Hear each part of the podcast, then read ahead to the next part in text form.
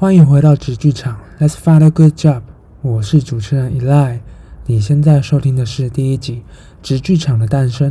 嗨，你有换过工作吗？Eli 先来谈谈自己的背景好了。我呢，曾经在菜市场工作过，我也曾经是一个在医院奋斗过的护理师。可是呢，现在我却是一个业务，这个反差是不是很大呢？出力的、动脑的、动嘴的，我都尝试过了。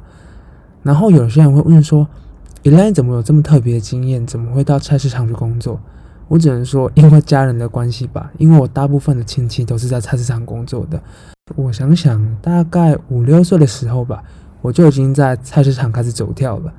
那菜市场的工作其实是蛮辛劳，他们都可以知道我不为什么不继续做菜市场了。但是好好的护理师为什么不继续做呢？因为护理师的薪水其实还算不错，然后可以准时上下班，日子可以过得很安稳。可是为什么我想要放弃这一切去当一个业务？其实我非常能理解他们的想法。长辈们他们总是会想说，小孩子其实只要安安稳稳的过好。自己的生活就好了，不愁吃穿，不用让爸妈担心就好。一开始我当护理师的时候也是这么想的，可是毕竟花了七年时间是我，我很清楚的发现，护理师其实不是我要的生活诶。我不喜欢很知识的上下班，我的个性不喜欢很安静的待在一个类似办公室的环境，然后不喜欢处理病房中的一些小杂事。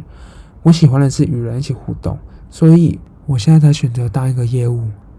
虽然当业务，我觉得我发挥的不错啦，但业务可能还不会是我的终点。你们可以想看看哦，我花了七年时间在护理，我才认清我不喜欢护理师这件事情。更何况是许多新鲜人或是在职涯迷惘的职人们，因为我知道很多人都换过工作，但其中又有多少人他不了解即将踏入的行业？当他踏入后才发现自己不适合这个行业，所以又另寻出路，所以直剧场就这么诞生了呵呵。那为什么叫做直剧场呢？